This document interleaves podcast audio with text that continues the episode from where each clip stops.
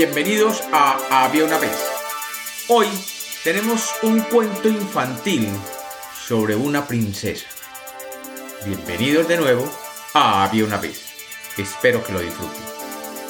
Había una vez. Había una vez una princesa que pese a ser princesa vivía muy triste e infeliz. Esta princesa, como muchas princesas, solo podía jugar con otras princesas y príncipes. Y como no hay muchos, generalmente permanecía sola, sin amigos o amigas para jugar. Por eso, cuando esta pequeña princesa salía a jugar en el jardín del palacio, lo único que podía hacer era tirar su pelota de oro al aire y volverla a coger de nuevo. Pero esto, como podrán entender, le aburría muchísimo. Un día, desde el otro lado del muro, llegó hasta ella el rumor de unas alegres risas. La princesita se puso a escucharlas y luego miró hacia la camarera que la vigilaba. Esta se hallaba sentada en un banquillo pero era evidente que estaba a punto de dormirse, pues el tiempo era muy caliente y el bochorno de la tarde era realmente sofocante. En este momento se cerraron los ojos de la doncella. La pequeña princesa conocía la puertecilla que había en el muro, pero sabía que un soldado siempre la estaba resguardando constantemente. Pero, oh suerte, también el soldado se había dormido un poco en su garita, a causa del bochorno. Así, la princesa pudo deslizarse como un ratoncillo sin ser vista. Con curiosidad miró calle arriba y también calle abajo. Allí había un niño y una niña que estaban sentados en el borde de la acera. Estaban entretenidos en hacer correr barquitos de papel en un arroyo de la calle con las puntas de los pies descalzos, desviaban los barquitos que querían deslizarse en la alcantarilla. Sin embargo, si por alguna casualidad el barco se iba por la alcantarilla, ellos inmediatamente reían fuertemente al ver cómo los barquitos se movían y cómo los recobraban. Nunca había visto la princesa un juego tan agradable y entretenido como aquel. Acercándose a ellos, les dijo, Niños, ¿puedo jugar con vosotros? Por mí, dijo el muchacho, con mucho gusto. La muchacha dijo, Claro, juguemos juntos. Entonces la princesa abrazó a la muchacha y se sentó junto a ella en el borde de la acera. Parecía que ahora empezaba para ella una nueva vida. Pero esta maravilla duró casi media hora hasta que pronto se oyó gritar detrás del muro. ¡Princesa! ¡Princesa! Al oír esto, las dos muchachas se abrazaron y la princesa dijo, Qué lástima que no pueda quedarme siempre a tu lado. Siete doncellas llegaron y la tomaron, y acompañada de las siete regresó de nuevo la hija del rey al palacio. Y tras ella marchaba el soldado, en el palacio se llevaban las doncellas las manos a la cabeza y gemían con desconsuelo. ¡Oh, no, no! Esta niña ha jugado con niños de la calle. Y dieron la orden de arrojar todos los vestidos al fuego. Después la bañaron cuidadosamente, pero cuando comenzaron a peinarle los cabellos, una de las doncellas lanzó un fuerte grito. ¿Qué ocurre? preguntó la princesa. ¡Oh no! Terror sobre terror, lamentó la doncella, y pidió a gritos una bandeja de oro. Sobre ella colocó un pequeño puntito de color pardo que se agitaba alegremente. Luego reunió a las demás doncellas del servicio de la princesa.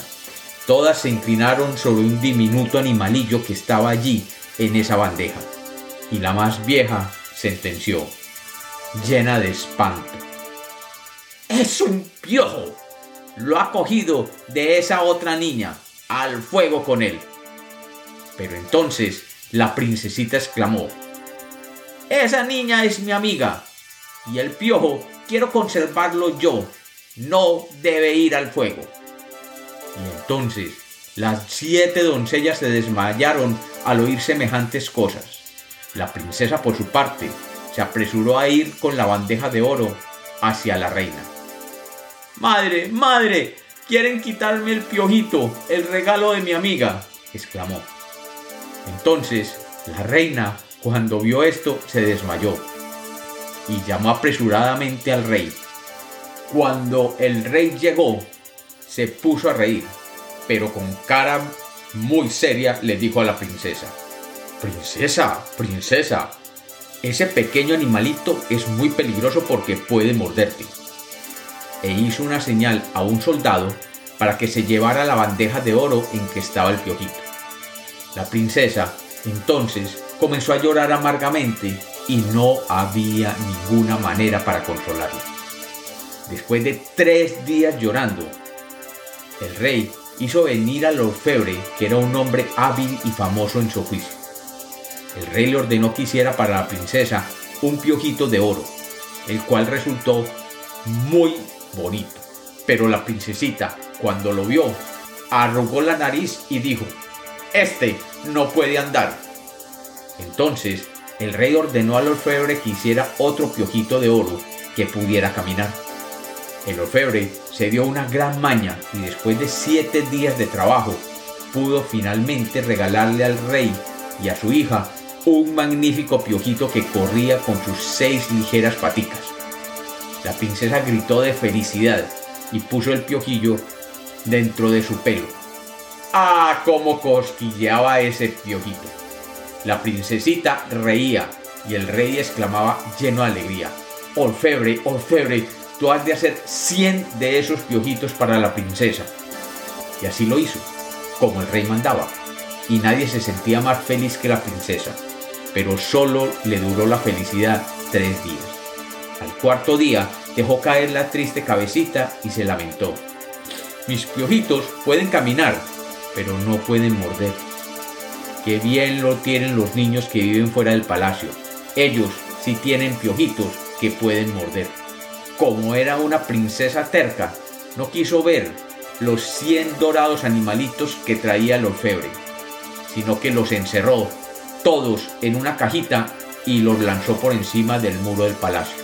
Allí, al otro lado, estaban jugando como siempre los dos amiguitos de la princesa, el niño y la niña de las barquitas de papel. La chiquita abrió la cajita y vio cómo saltaban y corrían los piojitos de oro dentro de la cajita. Así que cerraron la cajita y fueron corriendo hasta donde sus padres. ¿Cómo se asombraron estos padres de tal hallazgo? Los piojitos de oro no solo podían caminar, sino también buscarse para bailar unos con otros. El padre, un diestro afilador de cuchillos y tijeras, se dio cuenta enseguida que estos animales eran muy valiosos. Por temor de que el rey pudiera hacerlos buscar de nuevo y les quitara los animalitos, se trasladó con su familia a otro país.